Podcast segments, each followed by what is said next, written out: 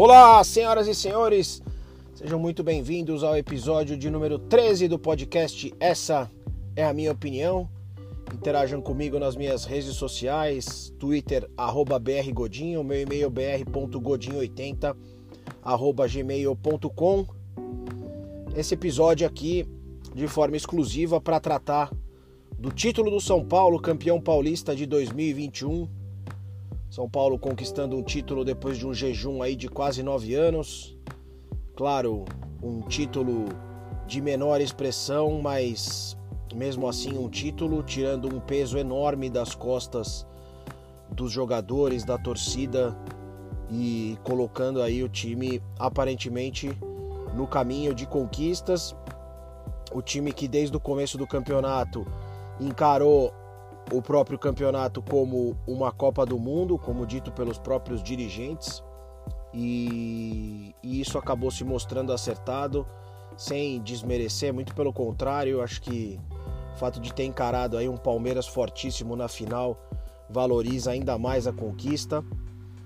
O time foi reforçado com algumas peças para o campeonato, além, claro, da principal mudança, no meu ponto de vista, que foi a troca da comissão técnica, a troca do comando de coordenação técnica no papel do Murici Ramalho aí.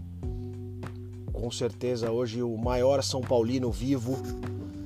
E eu acho que tem algumas coisas aqui que a gente precisa exaltar nesse título. O São Paulo fez dois jogos contra o Palmeiras muito seguros. É, conseguiu travar aí o time do Palmeiras. As principais chances de gol do Palmeiras, elas surgiram em erros individuais do São Paulo e isso é uma coisa para se tomar cuidado, mas num, num, âmbito geral, o São Paulo o, foi bem seguro nas duas partidas. Ontem, um primeiro tempo extremamente nervoso, principalmente os meninos mais jovens do São Paulo se mostrando bem nervosos no primeiro tempo. É e aí a gente pode entrar aqui numa discussão sobre é, também a, a, questão do Abel Ferreira discutindo com o Lisieiro ali na beirada do campo, o Palmeiras tentando dar uma intimidada, mas numa jogada ali de, de, de sorte, entre aspas, Luan finalizando no final do primeiro tempo, a bola desviando no Felipe Melo, entrando, São Paulo faz o primeiro gol no final do primeiro tempo e volta para o segundo tempo, além de, de voltar para o segundo tempo mais tranquilo, né, por, pelo fato de ter feito o gol, uma mudança que é fundamental, que é a saída do Pablo e a entrada do Luciano. Luciano mesmo sem estar 100%, um jogador muito mais técnico, muito mais de movimentação do que o Pablo. É, a bola no primeiro tempo batia no Pablo e voltava, batia no Pablo e voltava. O São Paulo não conseguia ficar com a bola. E no segundo tempo entra o Luciano. O São Paulo adota a estratégia de dar a bola para o Palmeiras, mas o Palmeiras ali parecia um pouco atordoado. O zagueiro Luan, por exemplo, vem pelo lado direito e começa a alçar a bola na área. É, é, eu, eu, vi pelo menos uns 4, 5 cruzamentos do Luan ali pelo lado direito, mas totalmente é, é sem propósito, porque o Luiz Adriano também estava né, saindo um pouco mais para buscar o jogo então o Luan tenta alçar essa bola na área, todas elas sem sucesso. Miranda tirando tudo de cabeça ali atrás, Arboleda muito bem, o próprio Léo é, é, marcando muito bem. E o São Paulo conseguiu neutralizar o Palmeiras. O Abel até tentou mexer bastante no time para tornar o time do Palmeiras é, é, competitivo de novo. Mas aí o Palmeiras toma o segundo gol e, e aí sacramenta a vitória do São Paulo. Não gostei do papel do, do Abel Ferreira, principalmente na, na, na, discussão com o Lisieiro ali, na coletiva pós-jogo. É, acho que o técnico precisa ter um pouco mais de, de humildade aí e, e encarar os fatos da forma como eles são. É, o São Paulo foi superior ao Palmeiras, né? É, principalmente no segundo tempo ontem.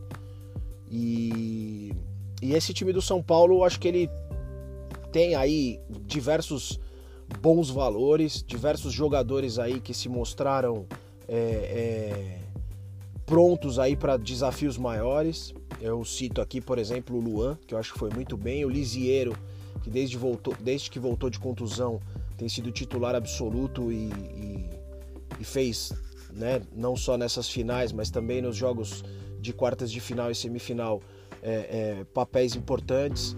Você tem aí jogadores que acabaram se contundindo, como Daniel Alves e Benítez, mas que mostraram também que com uma sequência de jogos podem ser bastante importantes para o São Paulo. Você tem o, o, o Pablo, que marcou seus gols e que em certas circunstâncias também pode ser um jogador, mas acho que mostrou que também a principal deficiência hoje de plantel do São Paulo é um centroavante. Vitor Bueno improvisado também não, não consegue render. O Éder acabou se machucando nesse final de campeonato e mas quando, quando esteve é, em campo também mostrou que pode ajudar bastante o São Paulo. Luciano também é, a, gente fica aí um pouco receoso com relação à, à, condição física, um jogador que acaba se machucando bastante, mas quando está em campo entrega, se entrega 100%. Você tem outros meninos, por exemplo, o Rodrigo Nestor ontem entrou muito bem com uma contusão do Luan, entrou bem, entrou seguro, entrou com a bola no pé, fez diversas jogadas interessantes, inclusive é, é, dando assistência para o segundo gol do Luciano. Então São Paulo tem bons valores, tem um bom elenco, acho que pode fazer um bom papel no Campeonato Brasileiro. Não sei se é favorito ao título, colocaria aí até Flamengo, Palmeiras e talvez um Atlético Mineiro na frente. Mas acho que o São Paulo entra forte. Tem aí ainda a Libertadores da América. E mas é, é, como como principal destaque do elenco eu colocaria o Miranda, que eu acho que é um cara que que chega e com um estilo próprio, sem, sem ser espalhafatoso, sem ser aquele cara é, é, é, né, que, que, que, lidera no berro. O Miranda é um cara que é, chega e, e, mostra porque é ídolo no São Paulo, porque, porque tem o tamanho que tem, um jogador frio, seguro, jogando ali na, na zaga é, com uma experiência absurda. A gente pode até questionar aqui as duas saídas de bola errada que ele fez nas finais, que poderiam ter resultado em, em, em, em chances mais claras para o Palmeiras, mas assim, é um cara de uma experiência absurda, um cara que consegue é, é, passar uma, uma tranquilidade, passar uma segurança para os companheiros que estão ali ao, seus, ao seu lado e, e, e, isso acho que tem um valor importante, principalmente num clube que vinha pressionado como São Paulo. São Paulo precisava dessa, dessa característica de liderança, mas também de um cara que, que pudesse olhar para o lado e, e, e falar para os seus companheiros: olha pessoal, calma, vai acontecer, vamos com calma.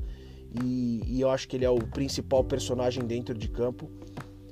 E mas é, do lado de fora você tem um cara que apesar de recente, mostra uma identificação com o clube e mostra uma metodologia de trabalho, não só técnico, mas também psicológico, é, é muito promissor, muito. Eu acho que o Crespo tem um papel sim decisivo nesse título do São Paulo.